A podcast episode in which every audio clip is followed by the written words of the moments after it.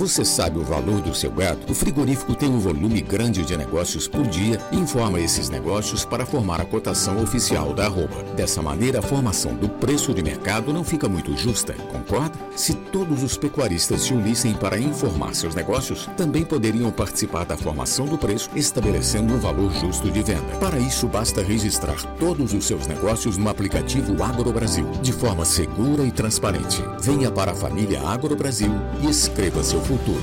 Negociou, registrou.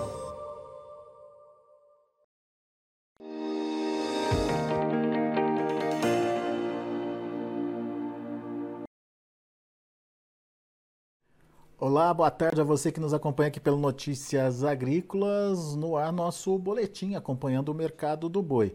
Preços seguem estáveis ainda. Ah, dois motivos justificam essa estabilidade, principalmente em São Paulo.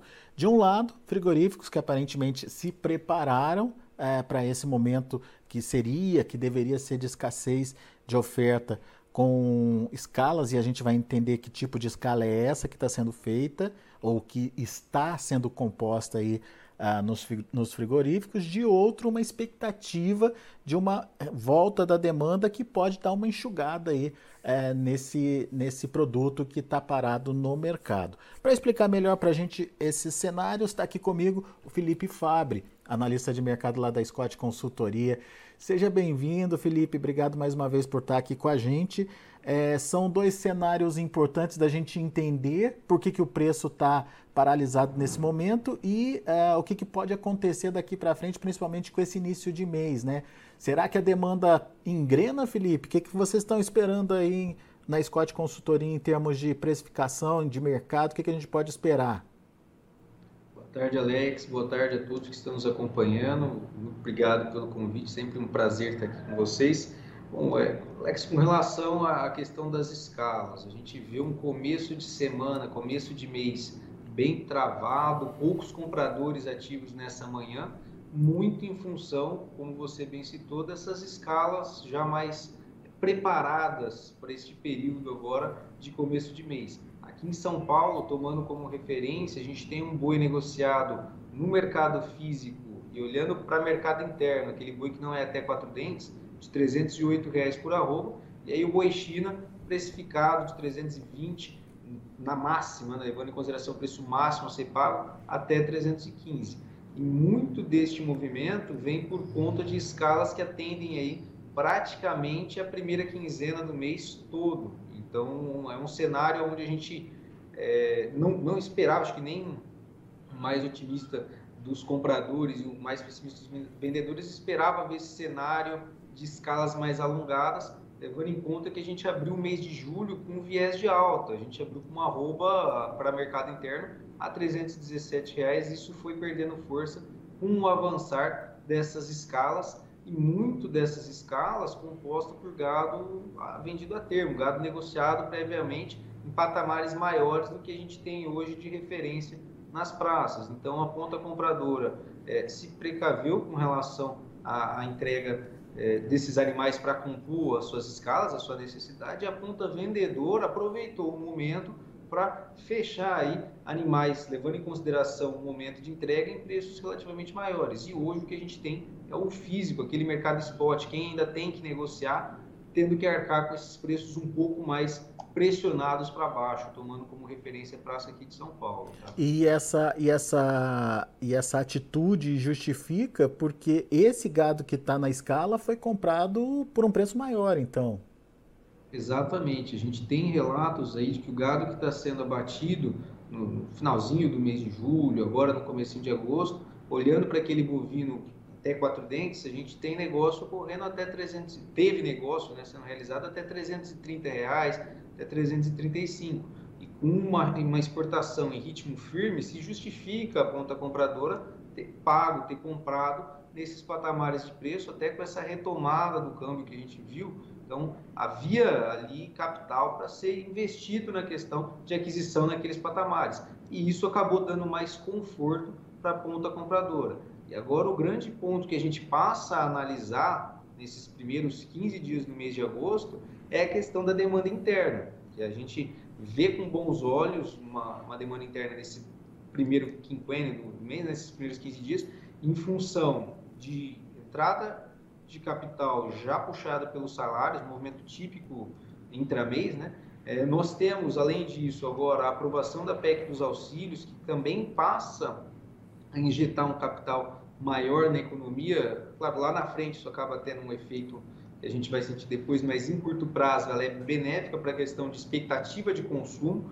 Tá? É, e também temos o Dia dos Pais no meio desse contexto. E, além disso, ao longo desse mês de agosto, a gente deve ver um incremento na questão de campanhas, é, campanhas eleitorais, né, que tendem a aumentar também a remuneração da, da população que vai estar atrelado a, a, esse momento. Então, a gente pode ver o enxugamento dessas escalas, que seria um fator fundamental, que vai ser um fator fundamental para a apreciação da uva do boi gordo, olhando para o restante do mês de agosto. Tá? Então, a gente, é, depende, a depender muito dessa questão do consumo interno, por conta da exportação já está dentro da pauta, né? a exportação, a expectativa ela se mantém positiva para o cenário exportador, e essa questão do mercado doméstico ela pode ser e ela vai ser fundamental para a questão de precificação nos próximos dias. E o cenário, na nossa opinião, é de um cenário de estabilidade, é firmeza para as cotações em função desse quadro que eu acabei de apresentar. Muito bem. Então, a gente tem essa, essa possibilidade da demanda melhorar e a demanda enxugando aí essa esse estoque, digamos, que foi feito, é, seja de carne ou seja é, em escalas mesmo. Porque oferta mesmo, né, Felipe? É, oferta no pasto, enfim, oferta dos confinamentos tradicionais não é tão grande assim, né? Foi um planejamento mesmo da, dos frigoríficos para esse momento. Exatamente, um ponto que mostra para nós a questão até dessa, dessa oferta menor o IMEA divulgou ali em meados de maio a intenção de confinamento para Mato Grosso, tomando como referência o principal estado confinador e extrapolando isso para outras, outras regiões, é, de quase 20% a menos em relação à temporada passada. Lembrando que o primeiro giro ele foi um primeiro giro mais conturbado para poder é, se alocar animais. A gente tinha um custo com o milho próximo dos 100 reais, que foi quando a, a quebra de produção aqui no Brasil levou uma alta vertiginosa para as cotações. Foi quando estourou a guerra entre Rússia e Ucrânia, naquele momento de entrada de gado de primeiro giro. Então, isso tudo levou a um preço de custo de diária lá em cima e um custo de reposição, pensando aí que a gente ainda tinha um cenário de pastagem positivo, a gente ainda tinha um poder de barganha maior da ponta vendedora, levando aí a uma queda de braço para quem fosse confinar no primeiro giro. Então foi um cenário de pouca atratividade e até por conta disso a gente vê esse viés de escalas mais alongadas e do lado da ponta vendedora, né, do lado do produtor, é, ficou um aprendizado com relação ao ano passado, né, uhum. todo o, o caos que nós tivemos com relação aos dois casos atípicos de moda vaca louca, por isso até esse incremento na quantidade de contratos ao longo desse primeiro giro. Interessante. Que aconteceu no primeiro giro deve ser diferente do que pode acontecer com o segundo giro? Qual a expectativa de vocês? Me parece que o custo está mais é, barato para o segundo giro, Felipe. É, o segundo giro ele mostra hoje, pegando como referência o finalzinho de julho esse começo de mês de agosto, ele se mostra mais oportuno do que foi o primeiro giro. Tá? É, nós temos aí que levar em consideração boi magro e a diária, são os dois principais componentes com relação ao confinamento. E quando a gente pega para analisar a relação de troca entre boi gordo, considerando boi gordo de até 19 arrobas, e é, sacas de milho para venda de uma arroba, hoje nós estamos no melhor patamar no ano de 2022, até com esse é, incremento na oferta de milho, preço caindo bastante no mercado interno, abriu-se uma janela de compra muito boa para quem vai é, entrar com gado para o segundo giro. Hoje a gente tem quase 3,7 sacas por arroba de boi gordo, tomando como referência São Paulo. E na questão boi magro, é 1,5 para cada é, boi gordo negociado hoje. Então a gente tem um cenário mais oportuno para o segundo giro, e esse cenário, quando a gente para para analisar com uma expectativa de demanda para o restante deste ano positiva, pode gerar aí um, um maior, é, uma maior intenção de confinamento para quem não trabalhou ali no primeiro giro. Então a gente pode ver um incremento na questão é, de gado confinado nesse segundo giro somado a um custo menor agora, um custo de oportunidade relativamente menor, e a uma expectativa de demanda mais positiva, pensando que para o final do ano nós temos 13 terceiro, recebimento de salários é, com relação a empregos temporários que são gerados na economia sazonalmente nesse período.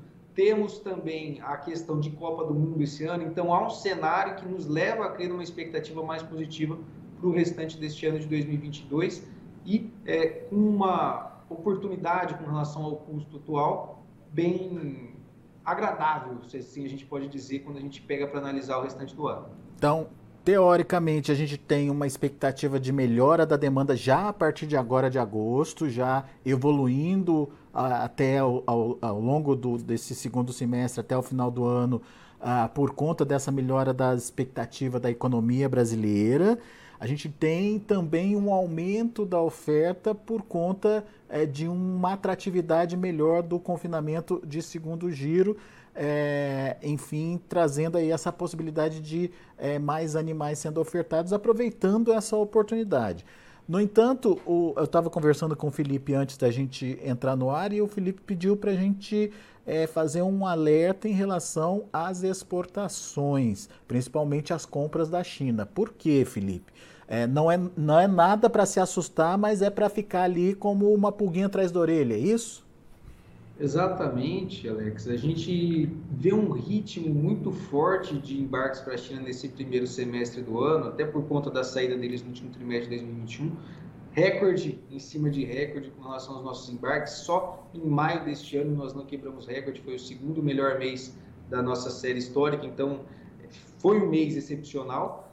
E isso liga, na nossa visão aqui, um, sinalzinho de alerta com relação ao quanto pode vir essa demanda chinesa, olhando para os próximos meses. Tradicionalmente, a gente tem entre setembro e novembro uma demanda mais firme de compras pelo mercado chinês em função do ano novo chinês que ocorre em meados de fevereiro. E este ano a gente deve ter, a, a gente vai ter as festividades lá na China em 2023 no começo do ano, em janeiro.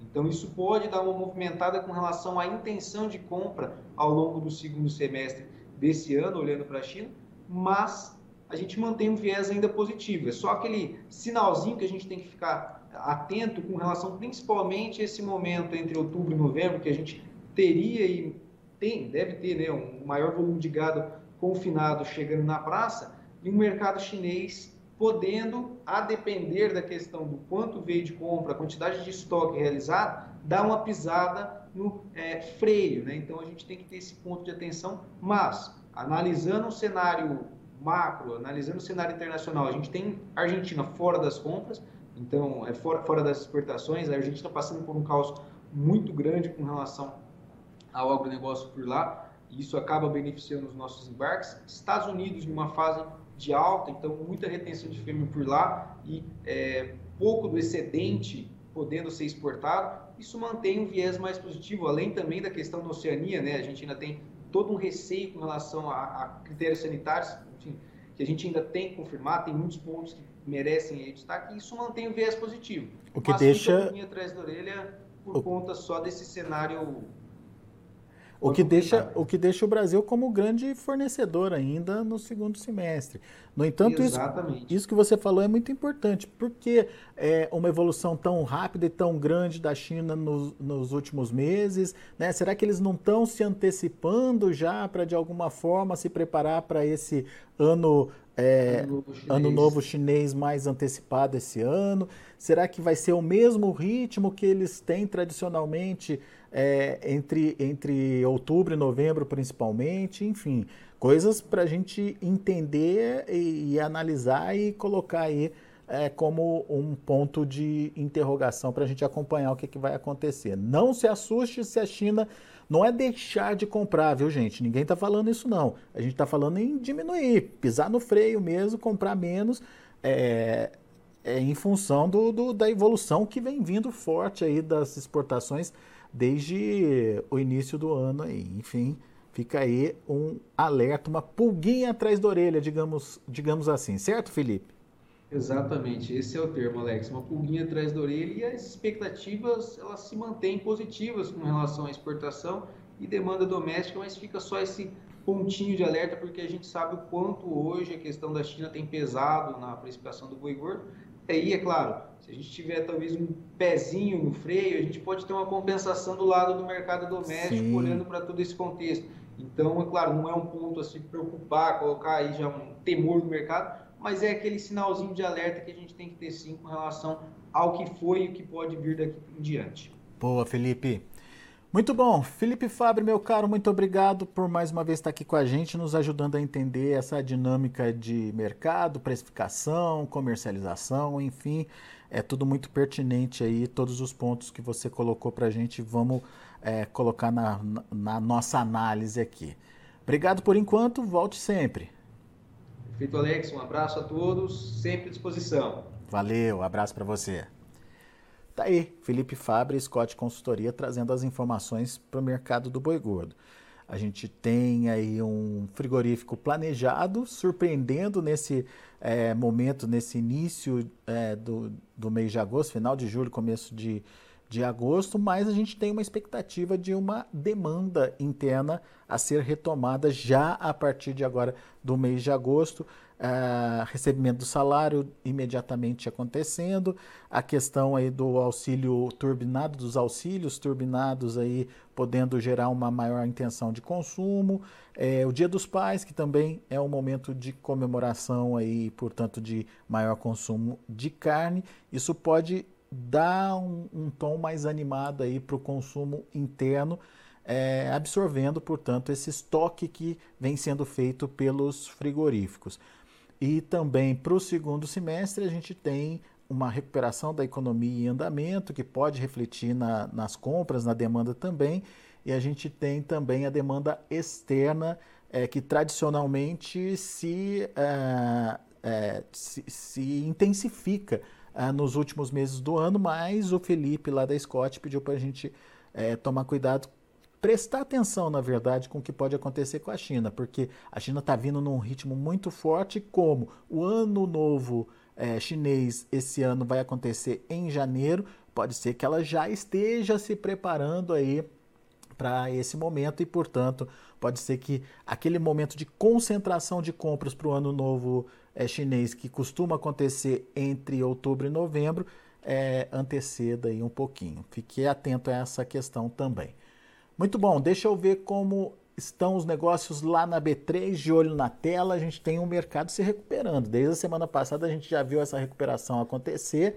Setembro, R$ 320,40, com alta de 0,6%. Outubro, R$ 324,55, subindo 0,34%. Novembro, sem negociação.